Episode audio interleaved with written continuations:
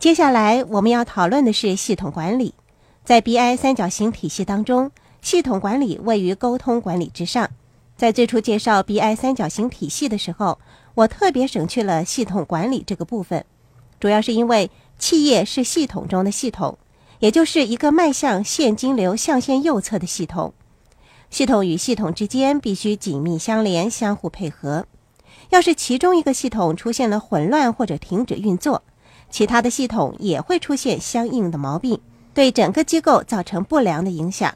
这就是系统管理在 BI 三角形体系当中占着重要地位的原因了。记住，企业是系统中的系统。